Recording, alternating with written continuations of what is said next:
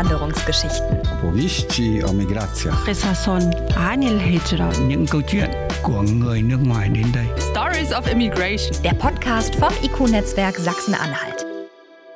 Ja, herzlich willkommen zurück zu den Einwanderungsgeschichten. Heute nur mit Michael und also mit mir und ohne Thomas. Ähm, der wird beim nächsten Mal wieder dabei sein. Unser Podcast heißt ja Einwanderungsgeschichten. Und heute haben wir jemanden zu Gast, der uns seine Einwanderungsgeschichte erzählt. Hallo, magst du dich einmal kurz vorstellen? Ja, hallo alle zusammen. Jimmy Idleby, mein Name. Ich bin 28 Jahre alt. Ich komme aus der Stadt Aleppo aus Syrien. Bin in Deutschland seit ungefähr sechs Jahren. Ich arbeite, ich gebe mein Bestes. ich mache das, was ich machen muss. Dafür ähm, ja, wer wird eigentlich nicht mehr Okay, na das ist doch erstmal schon mal was. Also aus Syrien und wahrscheinlich ähm, während des äh, Syrienkrieges gekommen. Genau, Und, geflüchtet wie alle anderen mit ja. diesem Flüchtlingsstrom 2015 Genau. waren wir viele. Und wie war das Ankommen für dich in Deutschland? Ja, das Ankommen war eigentlich, man dachte immer, ich reise oder nicht reise, ich flüchte. Wir hatten in Syrien dieser Krieg, hatte man 50% Überlebenschance auf diese Reise. Hm. Leider in Syrien ging man aus der Wohnung raus und dachte man, komme ich lebendig zurück nach Hause, dann musste man diesen einen Weg gehen, also nicht nur für mich, sondern für alle, fast alle jüngere Männer sind das. Die meisten wundern sich, dass das nur Männer sind, aber äh, ich bin eine Person, der keine Waffe in der Hand haben wollte Hm. und äh, nicht Heimat verraten oder irgendwas. Man würde gerne an seine Heimat verteidigen, aber nicht, wenn man sein Mitbürger oder andere Syrer erschießen muss. Hm. Das ist dann ist nicht mehr menschlich. Okay. Okay. Und Genau. als du es dann geschafft hast nach Deutschland, ähm, wie war das für dich? War das irgendwie so ein Schock? Ein schöner Gefühl eigentlich. Man Okay. hat das immer im Fernsehen gesehen und Ja. dachte Europa und wie schön und Paradies und man hat immer gehört, dass das immer geholfen wird. Man kann studieren, man kann arbeiten. Das einzige Grund war eigentlich nur, dass wir unsere Eltern oder unsere Menschen, die da, die wir hinten im Heimat gelassen haben, die irgendwie zu unterstützen, die zu helfen. Deutschland Mhm. war sehr schön. Also mir hat's am meisten gefallen. Die Ruhe, Hm. dass das so, die Wälder, die Landschaften war sehr, man hat das sehr, sehr gesehen in Deutschland. Die Hm. Sicherheit vor allem, dass man hier sicher, du musst keinen Krieg kämpfen oder irgendwas machen. Hm. Die Meinungsfreiheit, das war eigentlich alles, was man in Syrien leider nicht mehr gesehen hat. Hm. Vor allem mir hat's gefallen, diese gute Bildungsmöglichkeiten. Hm. Zum einen viel Auswahl, zum anderen eine gute Qualität, weil ja die Standards so, so hoch waren, war für mich meine Ausbildung schwer an- anerkennen zu lassen. Hm. Aber das habe ich letztendlich gekriegt. Ich arbeite und habe meine Anerkennung und ich zähle wie jeder andere äh, ausgebildeter Röntgenassistent. Das, was ich in Syrien studiert habe, auch. Hm. Okay, hier muss ich nochmal noch mal einen Schritt zurückgehen. Ähm, du bist also nach Deutschland gekommen und ähm, du wohnst jetzt in Stendal, richtig? Ähm, Richtig. wie war der Weg für dich nach Stendal? Hast du dich dann aktiv dafür entschieden, dahin zu gehen? Aus beruflichen Ähm, Gründen oder wie war das? Leider nicht. Man, also man hätte schon die Wahl haben, nach Stendal zu kommen. Bei mir war es leider so, mein Geld war alle. Hm. Ich musste in einem äh, Flüchtlingscamp bleiben. Hm. Und dann wurden wir nach Stendal transferiert, sozusagen. dass da ein Flüchtlingsheim war und könnten wir in, also ich gehe auch mal Schritt zurück, in dieser Flüchtlingscamp waren kleine Häuser und viele Personen. Und dann sind wir in einem großen Heim, Flüchtlingsheim, da waren wir auch ein bisschen viel in eine Wohnung, aber könnte jeder alleine kochen, Hm. könntest du einkaufen gehen, könntest du selber machen, was du möchtest, spazieren, bist nicht gebunden, dann an diesem Ort zu bleiben. Hm. Und ja, man hat dann gewartet, bis man die Aufenthalt bekommen hat und dann dürfte man wie jeder andere äh, eine Wohnung suchen. Hast du diese ähm, Hilfe vom Agentur oder vom Jobcenter bekommen, so dass man sich auf den Weg macht, die Sprache zu lernen, seine äh, Zeugnisse anerkennen zu lassen, seinen Weg zu gehen, wie Hm. dann das dann weiterging. War das für dich von Anfang an klar, als du dann in Stendal dir dann auch eine Wohnung gesucht hast, zu sagen, gut, ich möchte jetzt auch wieder als Radiologieassistent arbeiten und ähm, dazu muss ich äh, meine Zeugnisse anerkennen lassen? Oder hat dir das irgendjemand mitgeteilt? Das wurde, also das kannte ich schon immer, dass das in Deutschland äh, Medizinkräfte gesucht sind. Hm.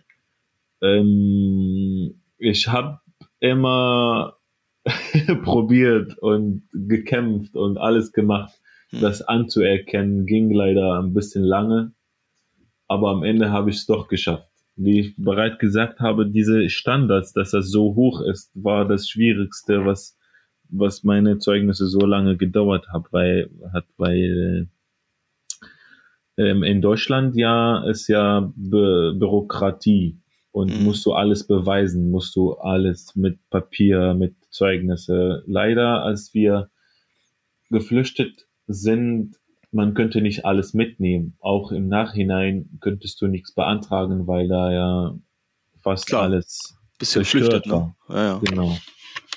verstehe. aber war wichtig für mich, war Mhm. sehr wichtig. Hm. Und nach der Anerkennung hattest du da dann gleich einen Job oder wie lief das? Ähm, ich glaube, ich möchte erstmal das erzählen, Okay. Dass das, wie schwer das war, ähm, alles anderes zu machen und nicht in meinem Beruf zu arbeiten. Es ist wie ein Arzt zu sein und man arbeitet dann als Postlieferant oder Paketlieferant. Ich wusste, dass das die Gesellschaft einen Beit ich, ich wusste, ich wusste, dass ich in der, in der Gesellschaft einen Beitrag leisten kann und sehr gefragt war, diese MTA, was ich studiert habe. Aber durch die Bürokratie wurde es mir sehr schwer gemacht und hat mich teilweise sehr wütend gemacht darüber, wo ich mir überlegt habe, warum bin ich in Deutschland, weil ich habe an meine Entscheidungen nach Deutschland, äh, äh, dass ich nach Deutschland gekommen bin, so, so oft gezweifelt. Hm. Ähm, aber ich wollte mich beweisen, so dass man, äh, ich bin in Deutschland und habe ich fast alles gemacht und nicht in meinem Beruf. Das war so schwer. Ich wollte es beweisen, dass ich, dass ich was kann, dass ich irgendwas werden möchte hier auch in Deutschland und nicht nur sitzen zum Beispiel und Geld beziehen von, vom, vom, Hm. vom, von der Klar, sein eigenes Leben gestalten auch, ne? Genau. Und das hast du ja dann wahrscheinlich also auch nur geschafft, indem du da selber Energie reingesteckt hast, auch in diesen Anerkennungsprozess und auch immer wieder nachgefragt hast, wie geht's weiter, wie ist der Stand, ich will arbeiten, Genau. ich will vorankommen Genau. und dich nicht so zurückgelehnt hast und gesagt hast, na, sollen die anderen mal machen. Richtig. Ja, Man okay. muss schon, man muss schon auch mitkämpfen, sage Mhm. ich. Mhm. Hm. Ja, das habe ich da jetzt auch so rausgehört bei dir. Und als es dann erkämpft hattest, hast du dann versucht, Praktikas zu machen oder dich einfach zu bewerben? Ähm, das ging so für die Anerkennung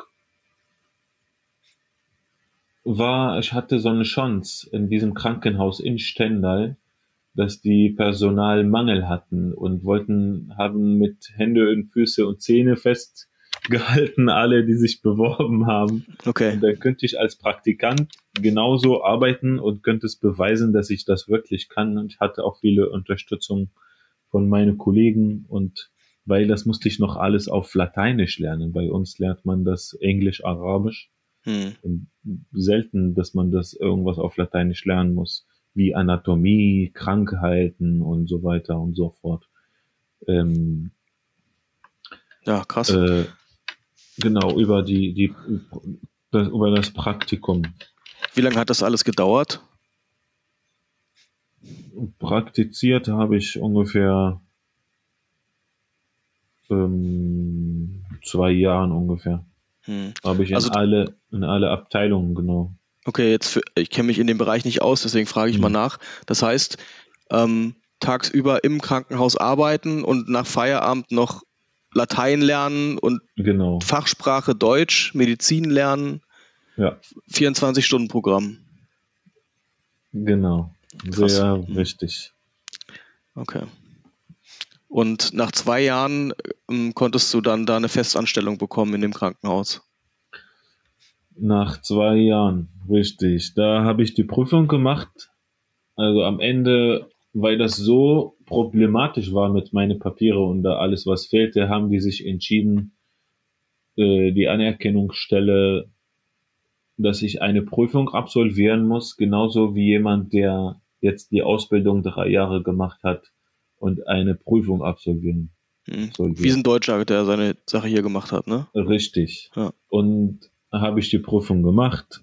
Habe mir Mühe gegeben, wirklich jeden, jede Minute, jede Stunde gelernt, um, um das zu bestehen. Das war für mich sehr, sehr wichtig, ein sehr großer Schritt in meinem Leben. Hm. Du hast aber richtig Lust auf den Beruf, ja? Du hast ja dafür gekämpft. Das scheint ja irgendwie so ein bisschen dein, hat, genau. dein Ding zu sein, ja? Also wusstest du schon immer, dass du das machen willst oder wann, wann hast du dich in Syrien für diesen Beruf entschieden? Ich habe mich in Syrien eigentlich ein Arzt zu sein, Hm. aber leider war mein Abiturnoten nicht so ganz gut. Hm. jeder andere äh, Jugendliche war ich ein bisschen nicht mit Lernen beschäftigt, sondern mit was anderes. Und ja. Äh, ja, Okay. dann war das halt, was ich lernen darf. Und habe ich mir Mühe gegeben von den ersten. Bei uns ist das so, wenn man von den ersten drei ist, dann kriegt man ein Stipendium, um weiter Medizin studi zu studieren. Hm. Das habe ich im ersten Jahr geschafft. Und dann kam der Krieg. Ich musste mich dann mit Absicht das zweite Jahr, das studiert man zwei Jahre bei uns, ich musste Mhm. mich das zweite Jahr mit Absicht durchfallen lassen, Hm. damit ich nicht zur Armee muss. Weil wenn du alles absolviert hast, musst du zur Armee.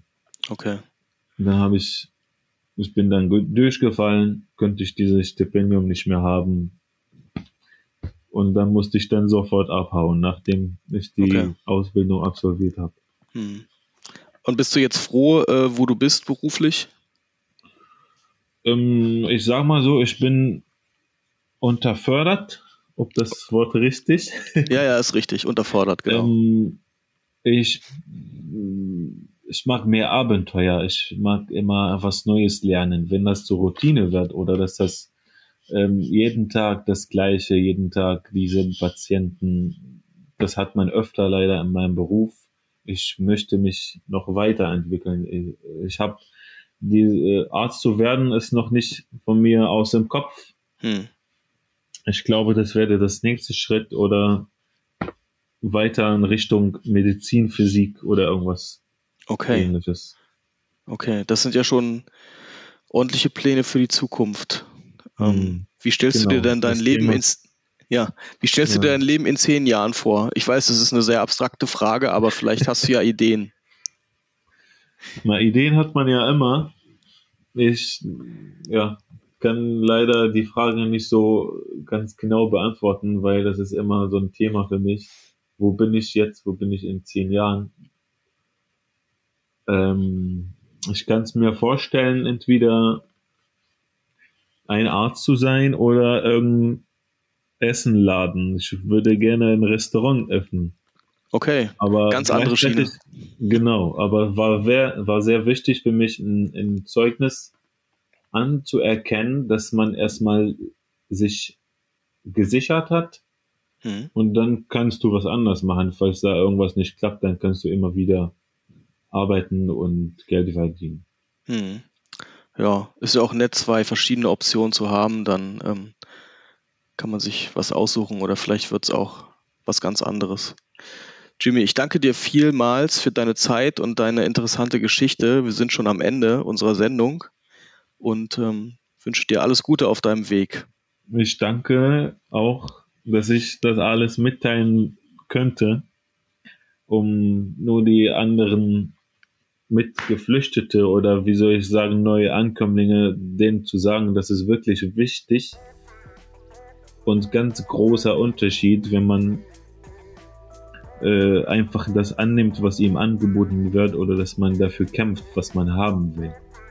Mhm. Es ist sehr wichtig, das anzuerkennen, wird man schon merken. Super Schlusswort. Vielen Dank. Hm, Gerne. Ciao. Tschüss.